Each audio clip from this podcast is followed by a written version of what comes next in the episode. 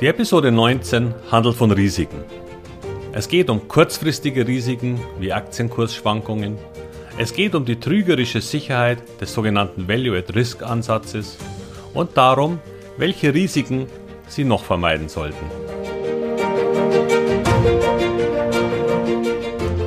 Herzlich willkommen, moin und Servus beim Podcast Aktien verstehen und erfolgreich nutzen. Mein Name ist Wilhelm Scholze. In diesem Podcast erfahren Sie, wie Sie das Instrument Aktie für Ihre Geldanlagen richtig einsetzen und dabei den Großteil der Profis hinter sich lassen können. Wie Sie teure Fehler vermeiden und am Wachstum der innovativsten Firmen der Welt partizipieren. Tipps gibt's viele. Hier geht's ums Know-how. Risiko. Ein Begriff, der automatisch ein gewisses Unwohlsein bei den meisten Menschen hervorruft. Aber was bedeutet Risiko eigentlich? Es gibt natürlich eine Vielzahl von Themengebieten, in denen es Risiken gibt. Ich habe mir mal eine Vielzahl von Risiken der verschiedensten Bereiche angeschaut. Und obwohl es hunderte von Risikobegriffen gibt, geht es am Ende immer hauptsächlich um drei Themen. Das Risiko für Verlust von Gesundheit, dem Verlust von Menschen, die man liebt, und dem Risiko von Verlust von Geld in all seinen Ausprägungen, insbesondere der Angst vor Armut. Fast alle Risiken lassen sich am Ende darauf zurückführen. Als Geldanleger interessieren uns hier natürlich in erster Linie die Risiken von Verlusten von Geld. Also zurück. Manche bezeichnen gerade in der Wirtschaftstheorie auch Schwankungen oder sogenannte Volatilitäten als Risiko. Und klar, wenn die Börse gerade mal schwankt und in ein Wellental fällt, dann hat man nicht nur theoretische Verluste, denn der Wert ist zu diesem Zeitpunkt ja echt. Für eine bestimmte Zeitspanne, bis sich der Markt wieder nach oben bewegt. Sind Aktienkursschwankungen also ein Risiko? Nun, nur wenn sie entweder gezwungen sind, in diesem Wellental zu verkaufen, oder es psychisch nicht mehr aushalten und verkaufen wollen. Denn die Schwankungen des Aktienmarktes an sich sind keine Gefahr für Vermögen, wenn Sie einfach dabei bleiben. Und wir hatten gerade letztes Jahr eine besonders ausgeprägte Schwankung, die vielen, die schon Aktien besessen haben, sicher einiges an Kopfzerbrechen bereitet hat. Andere, die erst mit der Überlegung, in den Aktienmarkt zu investieren, gespielt haben, sahen dasselbe Szenario als Chance. Das erinnert mich an diese Geschichte mit den chinesischen Schriftzeichen. Sie haben sicher schon oft davon gehört, aber ich bringe es trotzdem, weil ich mal vor einigen Jahren für ein paar Monate in China war und ein wenig Chinesisch gelernt habe. Also ganz kurz. Das Schriftzeichen für Krise, Risiko, auf Chinesisch Wei Ji besteht aus den beiden Schriftzeichen für Gefahr, Wei, und die Chance oder Opportunität, Ji.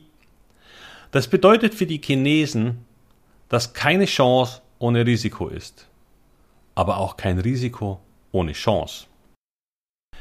Ich möchte hier und heute kurz auf einen Begriff zu sprechen kommen, der in der Portfolio- und Vermögensverwaltung aus meiner Sicht schon fast inflationär genutzt wird. Vielleicht haben Sie ihn ja auch schon mal gehört oder gelesen und ich würde ihn gerne hier einmal ein wenig beleuchten. Der sogenannte Value at Risk. Er wird definiert als der absolute Wertverlust einer definierten Risikoposition, der mit einer definierten Wahrscheinlichkeit eines sogenannten Konfidenzniveaus innerhalb einer bestimmten Zeit nicht überschritten wird. Ha, sorry, klingt furchtbar. Ich mache gleich ein Beispiel, aber ich übersetze es erst noch einmal. Value at Risk ist eine Zahl in Euro. Und wenn ich die vergangenen Schwankungen in meinem Depot kenne, also die Volatilität, und das tue ich ja, weil es simpel auszurechnen ist, es ist ja die Vergangenheit, dann kann ich ein Depot so strukturieren, dass es einen bestimmten Verlust nicht überschreiten sollte. Also sagen wir, ich mache 50% in Aktien und 50% in Cash, um es einmal einfach zu machen. Also ich habe zum Beispiel 100.000 Euro angelegt. Und mein gewünschter Value at Risk ist, sagen wir 20.000 Euro, dann bedeutet das, dass ich mit einer gewünschten Wahrscheinlichkeit von 95% nicht mehr als 20.000 Euro in einem Jahr verlieren sollte. Und damit werben dann Vermögensverwalter, Portfolio-Manager und Robo-Advisor. Weil es klingt doch gut, wenn ich maximal so und so viel verlieren kann. Denn das gibt Sicherheit. Und das wollen wir ja.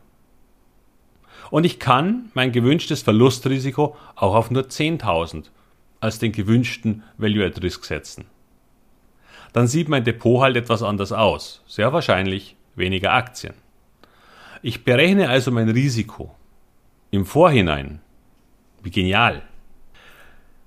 Nur leider wieder einmal eine Formel, die theoretisch gut klingt, aber leider die Realität nicht ausreichend berücksichtigt.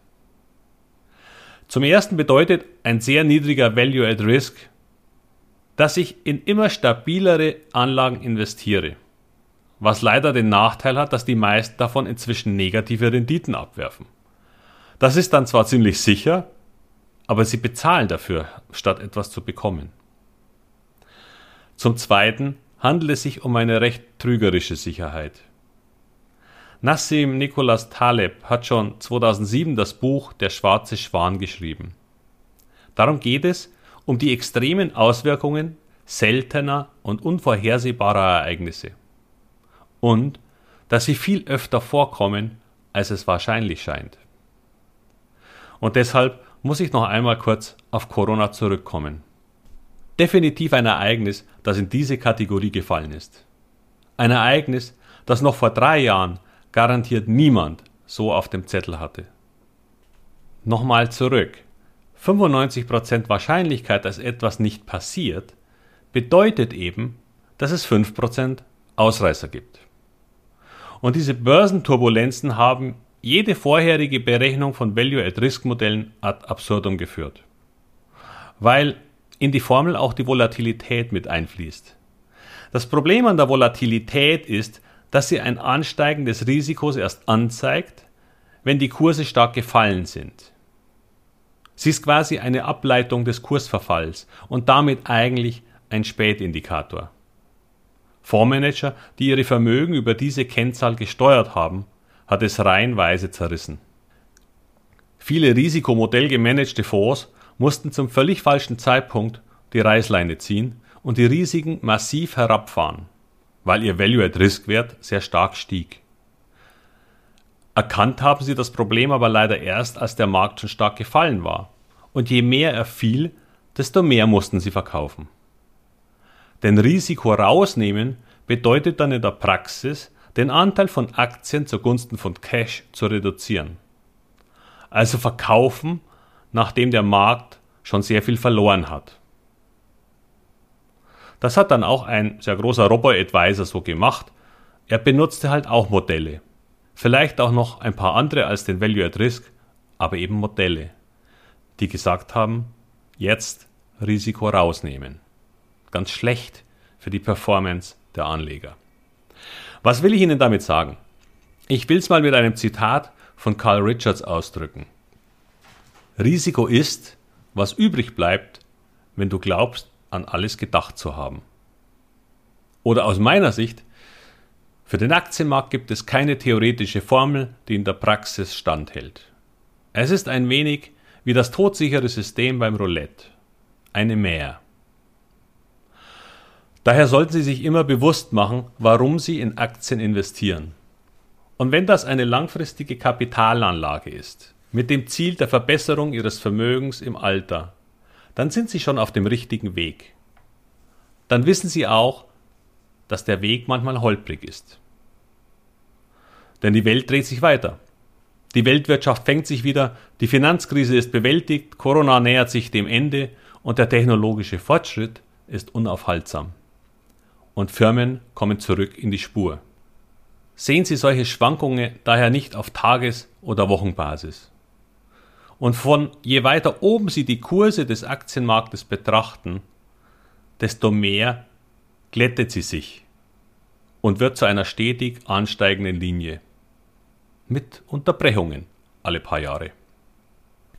Wenn Sie hierauf geistig und mental vorbereitet sind, dann sind Sie sogar in der Lage, diese Extremsituationen für sich positiv zu nutzen. Nur bitte benutzen Sie kein Modell. Sie können Schwankungen natürlich als Kursrisiken sehen und diese reduzieren, indem Sie weniger Aktien kaufen. Bitte kaufen Sie dann nur im Moment nicht irgendwelche Anleihen oder Anleihefonds. Ich halte es da eher mit Charlie Munger oder Munger, dem Partner von Warren Buffett, der sinngemäß sagte, es ist besser, volatile 12% als stabile 9% zu erwirtschaften bei einer langfristigen Anlage. Dazu eine weitere Theorie, die oft genannt wird. Höhere Rendite bedeutet mehr Risiko. Nur wird das manchmal auch umgekehrt genannt. Mehr Risiko bedeutet höhere Rendite. Und das ist völliger Quatsch. Aus meiner Erfahrung ist häufig sogar das Gegenteil der Fall. Dazu nur mal zwei Beispiele. Ich kenne viele, die ihre Renditen durch hochvolatile und riskante Wetten mit Hebelprodukten, Optionen und sonstigen sogenannten Derivaten erhöhen wollen. Weil diese Produkte auch mal schnell 30, 60 oder über 100 Prozent machen können, wenn das zugrunde liegende Instrument nur um einige Prozentpunkte steigt. Leider erkauft man sich diesen Hebel, wie es in der Fachsprache heißt, mit hohen Risiken. Im Grunde sind es Wetten. Und bei diesen Wetten, genau wie im Casino, gewinnt am Ende immer die Bank. Ich werde irgendwann noch eine Episode zu verschiedenen dieser Instrumente machen und auch auf ihre Risikoprofile eingehen. Hierzu übrigens noch ein weiteres Problem. Seit diesem Jahr hat unser Finanzminister Herr Scholz, der hat übrigens gar nichts mit mir zu tun, die steuerliche Behandlung bei einigen Derivate-Varianten so verändert, dass er garantiert demnächst vor das Bundesverfassungsgericht muss. Im Grunde sagt er, dass er von den Gewinnen Steuern haben will, aber die Verluste gehen ihn gar nichts an. Das wäre so, als ob Sie die Umsätze Ihrer Firma versteuern müssten, die Kosten von Angestellten, Maschinen und sonstigen Kosten aber nicht absetzbar wären. Ihr Problem. Steuergerechtigkeit sieht irgendwie anders aus. Aber zurück. Keiner von den mir bekannten Derivatespielern ist damit bisher reich geworden. Warum? Weil viele davon quasi alles oder nichts wetten sind. Und da es unmöglich ist vorherzusagen, wohin der Markt in den nächsten Stunden oder Tagen geht, werden diese Instrumente sehr häufig wertlos. Oder sie werden verkauft. Aber dann haben sie auch massiv an Wert verloren, weil der gleiche Hebel natürlich auch nach unten wirkt. Also mal schnell 50% Verlust, nur weil die Aktie mit dem Markt zusammen ein paar Prozentpunkte fällt. Bitte, bitte, fangen Sie das nicht an. Und bitte, bitte, Nummer zwei, machen Sie auch keinen Kurs dazu. Denn sonst glauben Sie am Ende noch, dass man die kurzfristige Zukunft durch Knochenwerfen vorhersehen kann. Okay, jetzt noch eine zweite Hochrisikostrategie, die gern von Ärzten genommen wurde. Und an dieser Stelle bitte ich wirklich alle Ärzte und Zahnärzte, die mir zuhören, um Verzeihung, aber ich weiß, das war wirklich oft so. Investitionen in Rohstoffaktien. Jetzt möchte ich aber zwei Dinge vorausschicken. Erstens spreche ich hier von früher, also einer Zeit, als Lithium noch kein Thema war. Damals ging es fast immer um Öl, Gold und sonstige Metalle. Und zweitens ging es immer um sogenannte Explorer-Aktien, also häufig kanadische Kleinfirmen, die noch keine Mine haben, sondern irgendwo Löcher bohren und hofften auf Gold zu stoßen oder Öl. Dazu kamen Gefälligkeitsgutachten, die versprachen, dass diese Firmen mit drei Angestellten die nächste Shell oder Barrick Gold wert wird. Man braucht nur Geld, um das Unterfangen zu finanzieren. Aber dann würde sich der Kurs verhundertfachen. Diese Firmen stehen fast immer kurz vor dem Durchbruch. Nur noch eine Kapitalerhöhung und zwei Bohrungen. Wir sind nahe dran. Wenn Sie ernsthaft Ihr Geld anlegen wollen, und das ganze Investieren nicht als witziges Spiel betrachten, dann bitte Nummer drei keine Explorer-Aktien. Das waren nur zwei Beispiele von hohem Risiko, die allerdings die Rendite Ihres Depots mit an Sicherheit grenzender Wahrscheinlichkeit nicht erhöhen werden. Obwohl, es gibt ja auch Lottogewinner. Was wir wirklich wollen, ist hohe Rendite mit vertretbarem Risiko. Aber was vertretbar ist, müssen Sie für sich selbst entscheiden. Wir hatten das Thema schon. Langsam anfangen und Ihre Risikotoleranz wird steigen, so wie Sie sich an Höhe gewöhnen können. Und damit zur Frage, wie Sie mit Kursschwankungen einzelner Aktien und des Marktes umgehen. Beginnen wir damit, dass der Markt fällt, was häufig erst einmal die meisten Aktien betrifft. Warum? Weil zum Beispiel Aktienfonds, die glauben, dass der Markt fällt, so häufig quer über alle Positionen verkaufen. Also auch durchaus gute Firmen. Es gibt dann eine Art Sippenhaft. Dazu stellen Sie sich bitte folgende Frage bei den Aktien in Ihrem Depot. Hat sich für die Aussichten meines Unternehmens in den nächsten zwei bis drei Jahren etwas verändert? Nur weil Donald Trump etwas getwittert hat oder die Fed Andeutungen wegen der Zinsen gemacht hat? In der Regel nicht.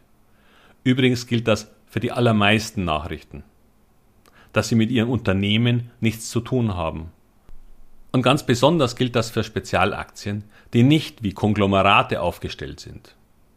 Die haben nämlich, wenn nicht die Welt zusammenbricht, eine hohe Resistenz, weil sie Produkte herstellen, die so wichtig sind, dass ein kurzfristiger Rückgang kein mittelfristiges Problem darstellt. Apple verkauft immer mehr Handys, weil wer einmal eines hat, nur noch selten zu einem anderen Anbieter zurückkehrt. Sind Sie einmal in dem System Apple, dann bleiben Sie da. Und jedes Jahr kommen neue Modelle, Produkte und Services dazu. Eine Money Machine. Auch wenn mal ein Jahr durch wirtschaftliche Schwäche kurz eine Wachstumspause erzwingt. Oder Google gleich Alphabet. Wenn man davon ausgeht, dass die Digitalisierung nicht rückgängig gemacht wird und dass Firmen weiterhin Werbung für ihre Produkte machen werden, dann ist es keine extreme intellektuelle Leistung zu erkennen, dass die ganz gut aufgestellt sind. Oder bingen sie oft. Aber auch deutsche Spezialaktien gehören hier dazu. Hier ist mein Steckenpferd, weil wir hier viel leichter an Nachrichten und Veränderungen rankommen. Man ist einfach näher dran. Wie reduzieren wir also das Risiko für Ihr Depot? Durch eine größere Anzahl, siehe Episode 9 über Diversifikation, von zwar volatileren, aber wachstumsstärkeren und spezielleren Aktien, die auch aus unterschiedlichen Branchen kommen. Also nicht zwölf Wasserstoffaktien. Das erhöht langfristig ihre Rendite, sofern sie nicht zu völlig absurden Bewertungen einsteigen. Auch wenn die Theorie manchmal etwas anderes sagt. Und nochmal zum Schluss, weil es eine wirklich wichtige Botschaft von mir ist. Eine größere Anzahl von zwar volatileren, aber wachstumsstärkeren und spezielleren Aktien reduziert ihr Risiko und erhöht langfristig ihre Rendite. Vielen Dank fürs Zuhören. Zu Risiken wird es noch weitere Episoden geben, weil es noch ganz unterschiedliche Risiken gibt, auf die wir eingehen sollten. Auch Risiken, die die Märkte, die Unternehmen und die Aktien dieser Unternehmen betreffen, was übrigens nicht unbedingt identisch ist, aber dazu ein andermal. Wie immer, wenn es Ihnen gefallen hat, dann teilen und kommentieren Sie gerne diese Episode. Vielen Dank und viel Erfolg bei all Ihren Investments. Ihr Wilhelm Scholze.